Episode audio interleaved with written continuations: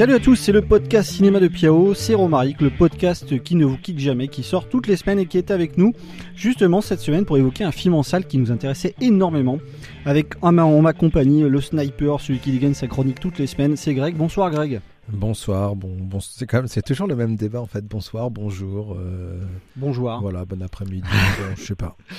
Et l'homme qui euh, suit les trains plus vite que son ombre, c'est Julien qui est avec nous en direct au moment où on enregistre de la mode Beuvron. Bonsoir Julien. Bonjour à tous.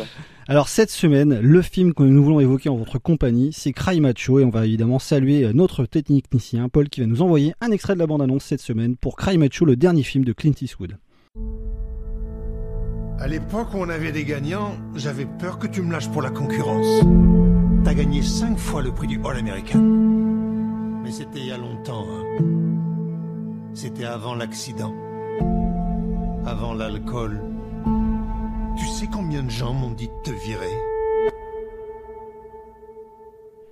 Alors Mike Milo est euh, le dernier personnage qui incarne Clint Eastwood, une, la, plus, la plus belle finalement, le plus beau des dinosaures euh, de Hollywood, qui euh, une nouvelle fois reprend un rôle au cinéma alors qu'il avait promis déjà il y a trois films, on va certainement en parler dans ce podcast, de ne plus jouer, de seulement réaliser des films. Là il réalise, il interprète de nouveau une ancienne star un vieux papy qui va justement contempler le monde du passé et c'est très intéressant également de revoir Clint Eastwood dans ce type de personnage là dans la période de la, nôtre, hein, de 2021, et ce monde un petit peu fou finalement qui le dépasse et qui dépasse tellement d'autres personnes. Alors Greg, justement, quand on va parler de ce personnage-là qui est une ancienne star déchue, comme beaucoup de personnages qu'a interprété Clint Eastwood dans la dernière partie de sa carrière, on lui demande d'aller chercher un enfant au Mexique, donc on imagine tout de suite le contexte très très politisé évidemment de ce type de démarche, un enfant qu'on doit ramener d'une mère alcoolique.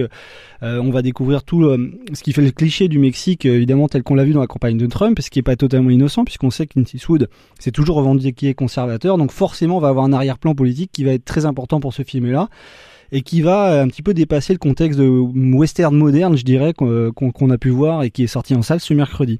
Greg, du coup, quel, est ton premier regard sur ce projet-là? Il avait promis de de plus. Depuis Grand Torino, ouais. Il avait dit je ne ferai plus de films. Voilà. Il bah, devait, plus jouer. C'est ce qui arrive quand on tient pas ses promesses. voilà. En fait, si on veut l'avis de ce que de ce film. Alors, Julien est avec non, j'avais laissé un blanc parce que c'était un peu comme le film, comme ça, c'était un peu du vide. Donc j'avais laissé un petit blanc pour euh, oh, voilà. Voilà. Ça attaque directement au tomahawk. Hein. Tout à fait. non, mais... en fait, le... je me suis dit, oh cool, un Clint Eastwood, euh, je vais regarder un Clint Eastwood avec Clint Eastwood. Euh, je me suis dit à un moment donné, ah le gars il a du mal à se lever, il boite, il fait vraiment bien le gars qui a eu un accident euh, de rodéo quand il était jeune et qui a arrêté sa carrière et tout. Non, c'est juste qu'il a 91 ans et qu'à un moment donné, il devrait peut-être arrêter tout court. Hmm. Ah, ça, joue énormément et c'est vrai que c'est très prégnant, prégnant dans les derniers films qu'il a fait. On va voir qu'il y a énormément de points communs évidemment avec ses derniers films. Et c'est vraiment quelque chose d'essentiel, c'est que le regard sur ce corps-là, qui a été euh, le mal alpha évidemment des années 60-70, un des mal alpha en tout cas, parce qu'évidemment il y a beaucoup de figures importantes, euh, se mettent en scène de cette façon-là, parce que là encore une fois, il, euh, se dirige, hein, il s'auto-dirige dans ce film-là qu'il réalise également. On va en parler également, mais euh, évidemment on va laisser la parole à Julien. Ce projet-là, c'est également un projet qu'il aurait pu adapter il y a quasiment 30 ans. Déjà en 88, au moment où il fait l'inspecteur Harry, il avait déjà l'idée d'adapter ce, ce, roman, qui a été un petit peu une forme d'arlésienne dans le cinéma américain, ce roman de Richard Nash, même, on a même eu, je suis allé sur la page Wikipédia du film, figurez-vous même Schwarzenegger était à un moment donné pressenti pour faire ce rôle-là quand il était gouverneur de Californie. Donc c'est un petit peu vraiment un peu le sparadrap du capitaine Haddock ce, scénario-là. Julien, quel était euh, ton premier regard sur ce film-là? Avant même de le voir Quel était euh, sur le principe de la démarche d'Eastwood de refaire encore un film à 91 ans? Euh, même question Greg, quel était ton, ton sentiment? Moi, ça me pose euh, aucun souci. À la rigueur, au contraire, moi, c'est un de mes, ça a été un de mes acteurs préférés. Ça a été un, c'est un de mes réalisateurs préférés. Euh, J'avais pas de soucis, en plus que euh, quand on entendait, euh, je crois que c'était Bradley Cooper pour euh, le tournage de La Mule, qui disait en gros, bah, Clint Eastwood, en gros, dès que dès que la caméra tourne, il fait le vieux. Et quand on dit couper, bah, il se remet à marcher comme un mec de 30 ans, quoi. Donc moi, j'avais pas spécialement de soucis, mais je pense qu'en fait, c'est un film qui arrive 30 à 40 ans trop tard. Mhm. Je pense qu'il est, il est bourré d'anachronisme. Enfin, c'est c'est un film qui, c'est un film un peu malade, je trouve. Euh, à bien des regards, je pense que je l'aurais, euh, je l'aurais défoncé si c'était pas un film de Clint Eastwood. là, je me suis un peu forcé pour trouver des de, belles choses et, euh, et j'ai trouvé quelques belles choses, mais hum, après il faut, que je le dise tout de suite. Hein. J'ai, un biais, hein. j'ai carrément un, biais cognitif là-dessus. je ne sais pas si c'est si je vois des belles choses et je suis touché euh, parce que les choses sont belles ou parce que je me persuade du fait qu'elles sont belles, étant donné que c'est Clint Eastwood qui les réalise.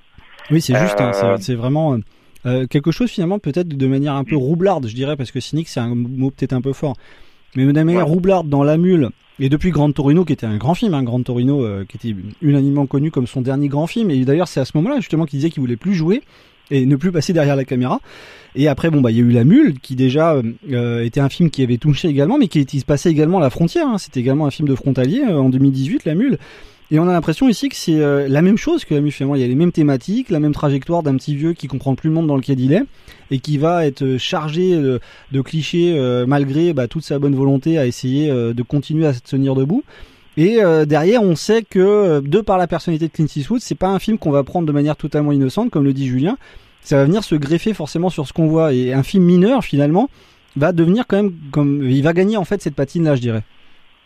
Ouais, je pense que tu as raison, ça reste. Enfin, tu parles de films mineurs, mais oui, il, il, touche plus à des choses euh, qui étaient vraiment viscérales, des choses. Euh, on a encore ces, ces, cette espèce de hum, canevas archétypal un peu, euh, euh, mais là, ce qui, qui, a tendance un peu à être euh, pas vide de sens, mais on a vite compris comment ça, ça tournait. Déjà, la scène d'intro, elle est assez.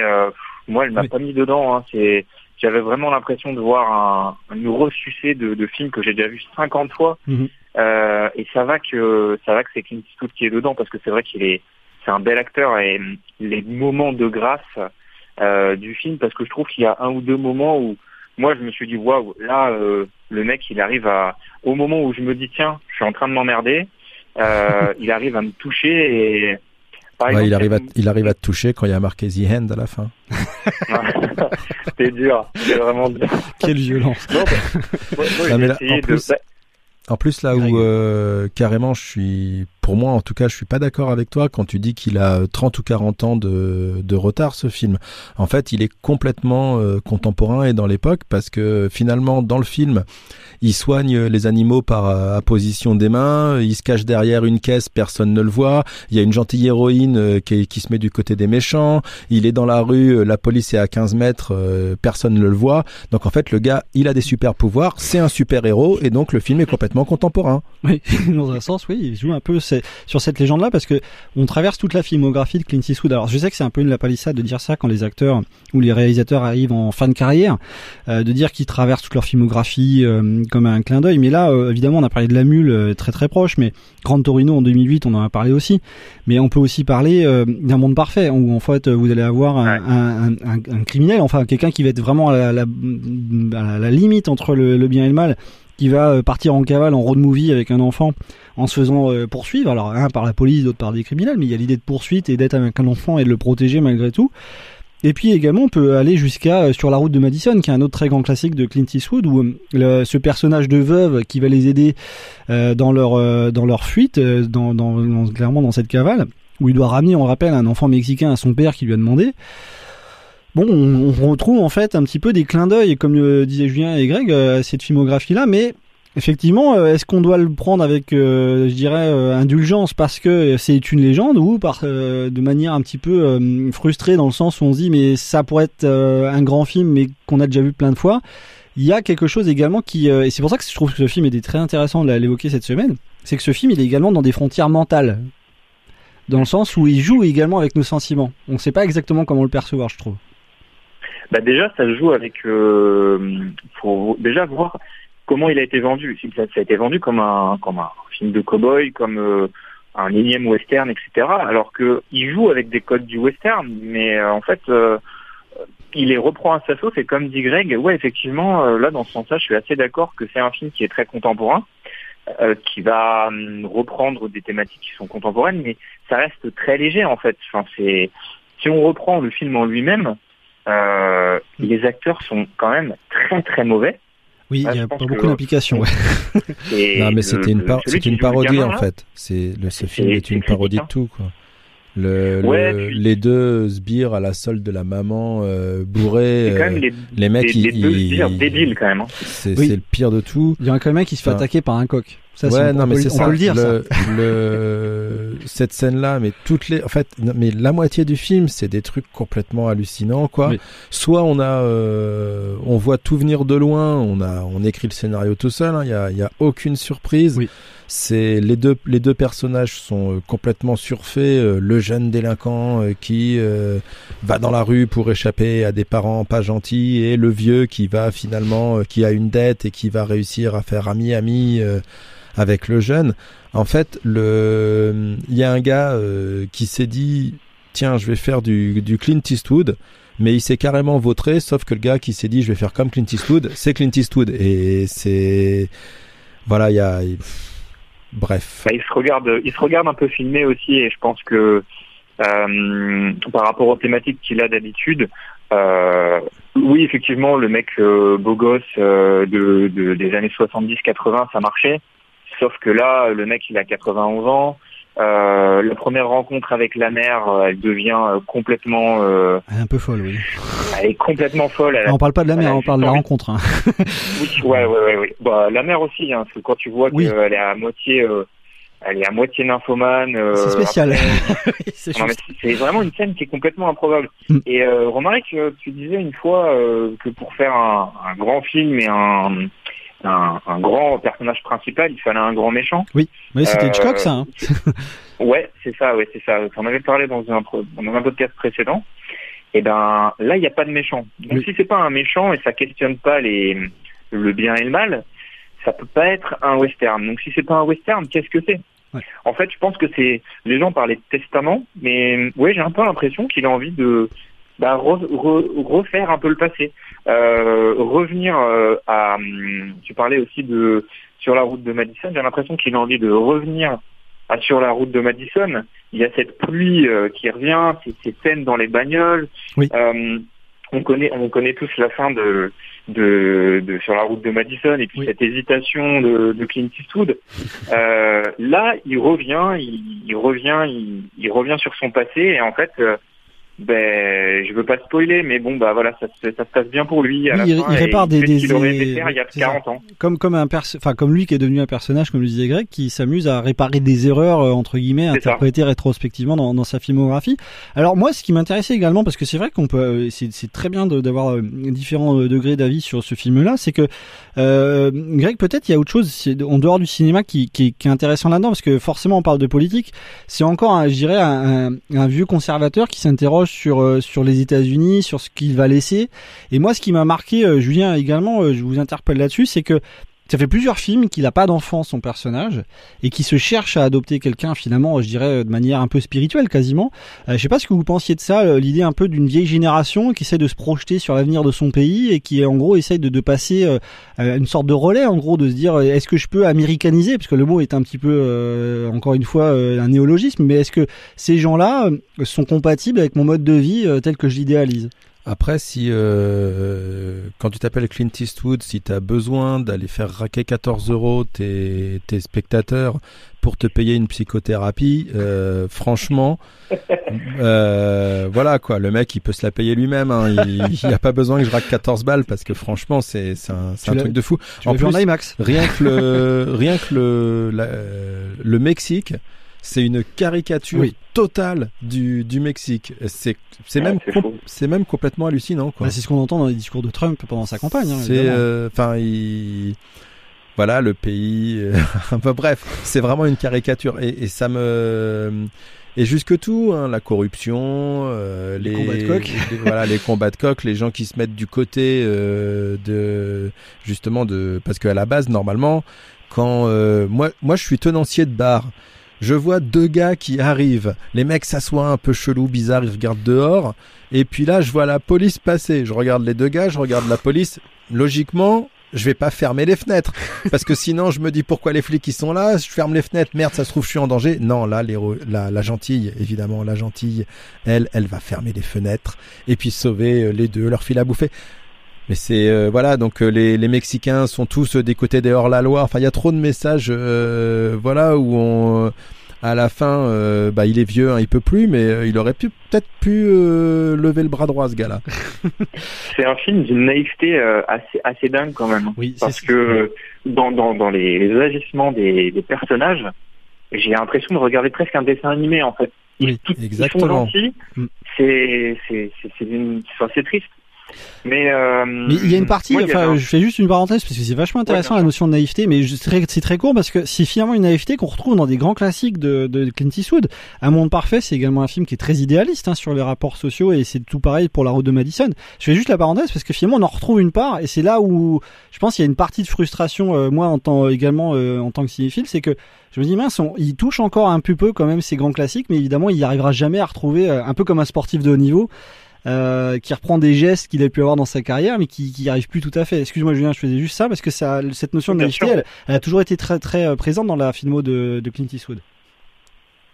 Ouais, t'as as raison, mais en même temps, je pense que ça vient aussi, le, problème vient aussi du fait que le mec tourne euh, tourne tout le temps en fait, oui. il s'arrête jamais. Mm. Ouais, c'est juste. Ouais. Avec il s'arrête. c'est dur parce que moi j'ai trouvé des, des, des, moments assez beaux et je, pense que alors. Quels sont tes moments beaux Parce que moi, je m'attendais aussi, vu que c'est un road movie, à avoir des plans sur des paysages de ouf, euh, des trucs. Euh, et les seuls trucs qu'on voit, c'est des le mec, euh, le le crépuscule au début qui arrive sur le personnage, montrant le crépuscule du personnage en lui-même. Mais gars, arrête. Et par contre, si le seul, j'avoue que le seul truc où j'ai été surpris, j'avoue, c'est dans le scénario. En fait, je pensais pas qu'il allait si vite. Il est trop fort. Il dit au gamin, viens avec moi. Le gamin, il y va. Eh gars, sans déconner. Les mecs, ils se connaissent pas, mais je viens. Non mais, eh, franchement. Et du coup, bah, c'est normal. Il a fait des. C'est normal qu'il fait qu'il fasse qu'une heure 44 ce film. Et heureusement, normal et heureusement. Et moi, je finirais euh, en mot de la fin. Je dirais juste avant la, bah, nous, les films que ça a pu nous évoquer, puis euh, laisser un mot de la fin euh, au compère, c'est que on avait parlé de No Man's Land dans un dans un podcast précédent. Moi, clairement, je trouve que Chloé Zhao, avec 70 ans de moins, je sais même pas quel âge elle a, doit avoir une 25 ans à peu près, Oscarisé avec No Man's Land, est tombé dans les mêmes clichés de de, de western moderne qu'on peut voir ici. Sauf que comme c'est de la part de Clint Eastwood, forcément, ça va plus nous agacer parce que lui, il a connu la légende et puis évidemment, il a fait un des plus grands, peut-être le dernier grand western tel qu'il est était qui était impitoyable. Et c'est vrai qu'en termes de paysage, ce que, en, termes d'image et d'iconographie, ça c'est quelque chose qui, euh, pour le coup, euh, vaut même pas une mauvaise planche de Lucky Luke. Quoi. Et ça c'était vraiment assez agaçant, comme le disait Greg, de, devoir ces espèces de métaphores très empoulées et un petit peu pénibles. Julien, pardon. Julien, Oui, non, je, suis, je suis, je suis d'accord avec toi. Je suis complètement d'accord avec toi. Après, le, dernier grand western impitoyable, je, ça, ça, se discute, mais on en, reparlera plus tard. Ah, volontiers. Ouais. Euh, mais euh, moi, j'avais, en fait, les, les, quand je disais, j'ai trouvé un moment de grâce. Euh, je voulais vraiment en parler parce que c'était vraiment. Alors, je sais pas si c'est moi qui, qui, étant donné que j'ai un petit peu l'habitude d'analyser les, les images et les, les codes des, des, des, films, etc. Euh, dans, dans, tout, dans tout le western, on a une image qui est un peu fondatrice, mais qui résume un peu euh, le, le, le, cow-boy, la personne solitaire. C'est euh, ces plans du cow-boy qui va avoir le chapeau sur les yeux. En fait, on voit pas les yeux. C'est une façon de dépersonnifier euh, le, le, le cow-boy et de dire, bah cette personne, elle est, elle est là, elle t'aide, et puis le lendemain, elle sera, elle sera ailleurs en fait. Mhm. euh, elle est, elle est, elle est fondatrice parce que on a énormément vu euh, Clint Eastwood avec ce chapeau tomber sur les yeux. Là, il le reprend aussi euh, dans deux scènes. Et, euh, en fait, ce, il, le reprend à sa sauce, en fait. Et j'ai trouvé ça intéressant parce que là, il, il joue pas le côté euh, un peu badass, entre guillemets, même si j'aime pas ce terme-là, il est pas très adéquat. Mais là, c'est pour montrer qu'en fait, bah, s'il se cache les yeux un peu comme comme dans les westerns des années 70, c'est juste parce qu'il a envie de faire une pièce parce qu'il a 90 ans en fait. c'est clair. Et, et pareil, il y en a une scène aussi euh, à, à, à, peu près mi-film où pareil, il se cache les yeux, mais c'est pour faire, c'est pour dormir, c'est pour faire sa nuit parce que bah il est vieux aussi. Et du coup, j'ai trouvé ça assez assez beau, mm. surtout que bon après cette scène, elle est assez poignante, celle de l'église. Mm-hmm. Euh, moi, je l'ai trouvée vraiment bien faite. Et en fait, juste euh, à deux minutes avant, je me disais, oh là là, c'est c'est vraiment chiant, il se passe rien. Et il y a ce petit moment de grâce où bah en deux phrases, en 30 secondes, bah, le mec il, il met un, un, plomb dans le ventre où je me dis ah ouais mince, bon c'est pas intéressant, mais là j'y ai quand même cru parce que c'est un acteur formidable et parce que voir cette larme coulé sur le visage vieilli d'un mec qui a été fondateur dans un Oui. dans l'histoire du cinéma, ça m'a ça m'a vraiment secoué. Et, et pourtant, ça dure 30 secondes. Puis après, bon. Bah, tout le film est là finalement. hein. Euh, Greg, on va te laisser le mot de la fin, mais c'est vrai que euh, il est en salle, il est sorti mercredi. Donc si vous voulez voir ce film qui peut, euh, bah, comme on vous l'entendait dans nos conversations, être à la fois frustrant parce que c'est une Eastwood et on s'attendait euh, certainement à plus, mais également par fulgurance, euh, vous rappelez une filmographie légendaire et des émotions qu'on a pu vivre. Finalement, ce film, je dirais, il vit euh, un peu euh, évidemment euh, et grandement grâce à son passé, comme tout comme le personnage qui euh, qu'il met en scène et dans lequel il, se met en scène avec beaucoup d'autodérision et beaucoup de, bah, beaucoup de, de, de, réalisme, hein, je dirais, un vieux crépuscule de sa vie. Il le fait avec énormément de courage et c'est également pour ça que parfois ce film fonctionne. Ceci dit, bah, comme on va laisser le mot de la, fin à Greg, c'est vrai que ça peut être également frustrant. Donc faites-vous votre avis par vous-même en salle, évidemment. Mais voilà les sentiments que, que nous évoquait ce film cette semaine, Greg. Ouais, moi juste pour finir, je veux juste évoquer, euh, le, vous avez dit hein, sur les performances d'acteurs, moi je vais évoquer une performance d'acteur euh, et sans doute la performance d'acteur du film, c'est Macho, le coq, vraiment chapeau, euh, chapeau à Macho. Voilà. Jusqu'au bout, il a fait le tueur en série. bon, alors on va quand même vous rappeler quelques références. Juste avant la chronique de Greg, on a cité La Mule, évidemment, qu'on vous conseille, et puis évidemment pour le, le voir en parallèle. Un monde parfait, un immense classique de 93 de Clint Eastwood, toujours chez Clint Eastwood, Grand Torino en 2008. Moi, ça m'a évoqué d'autres films également frontaliers. Tony Scott, Man on Fire en 2004, qui était également un petit peu border en termes d'idéologie. Et là-haut, tout simplement, de Pete Docter, 2009, un grand classique avec un papy un jeune enfant.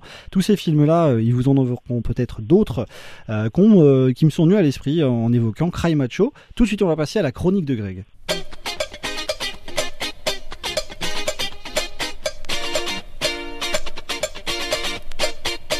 Et Greg est donc revenu encore une fois avec sa chronique. Qu'est-ce qui t'a inspiré cette semaine? Eh bien déjà, bonjour à tous. Oui, tous. Ça le fait, non? Bon, c'est que je suis en train d'apprendre une nouvelle langue. Bon, c'est pas une vraiment nouvelle langue, mais ça s'appelle l'inclusif. En fait, c'est un truc créé pour lutter contre le déséquilibre masculin-féminin dans la langue française. Tu vois, une sorte de parité, quoi. Même si je sais pas trop si on dit euh, tout euh, T-O-U-S-T-E-S ou toust, que je préfère, en fait, j'aime bien toust.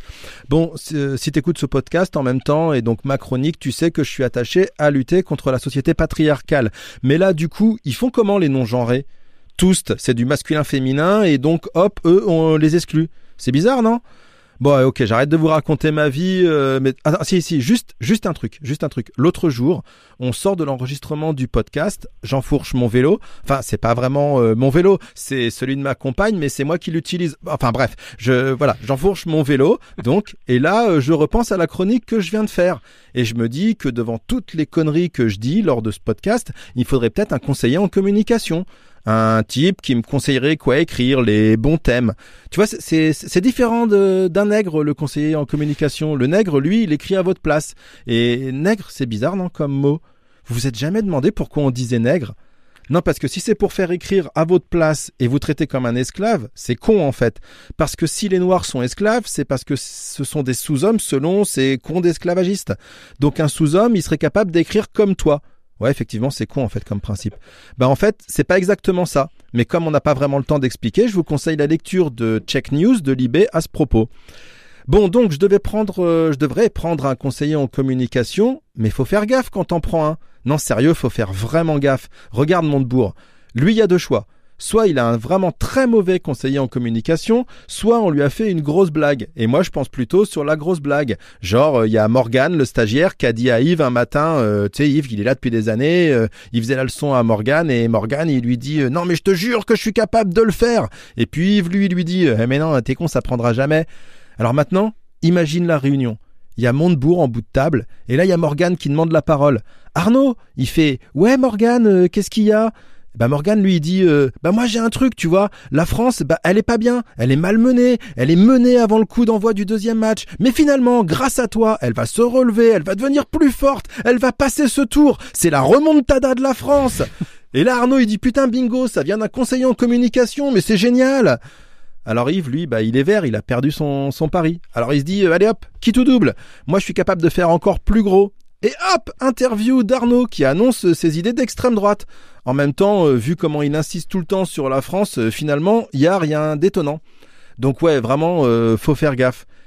Mais en fait, en te donnant ces exemples et tout bien réfléchi, je me dis que je suis peut-être mieux seul et que c'est vraiment mieux ainsi. Alors bah, je vais continuer à raconter mes conneries tous les vendredis. Et peut-être que j'arrêterai de faire des rimes en i. Bon allez, salut Quand on partait de bon matin, quand on partait sur les chemins à bicyclette, nous étions quelques bons copains. Il y avait Romaric, il y avait Julien, il y avait pas Eric ni ses adjoints et c'était chouette. Enfin bref, salut. Super.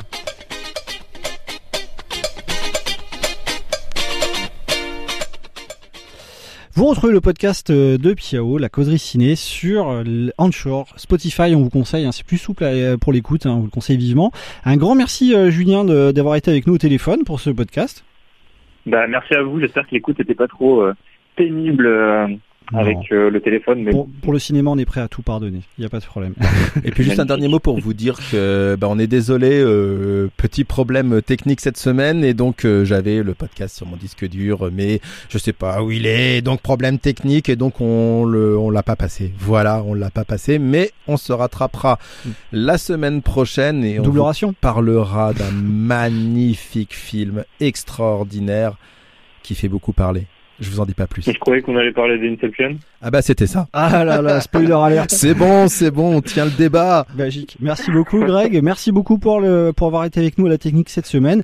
On vous retrouve la semaine prochaine. N'oubliez pas hein, le petit agenda de la causerie ciné de, du podcast, c'est le lundi, vous avez le visuel, le mardi l'extrait, le mercredi le podcast en intégralité. À la semaine prochaine. Bonne séance à tous. Salut. Salut les gars. Salut.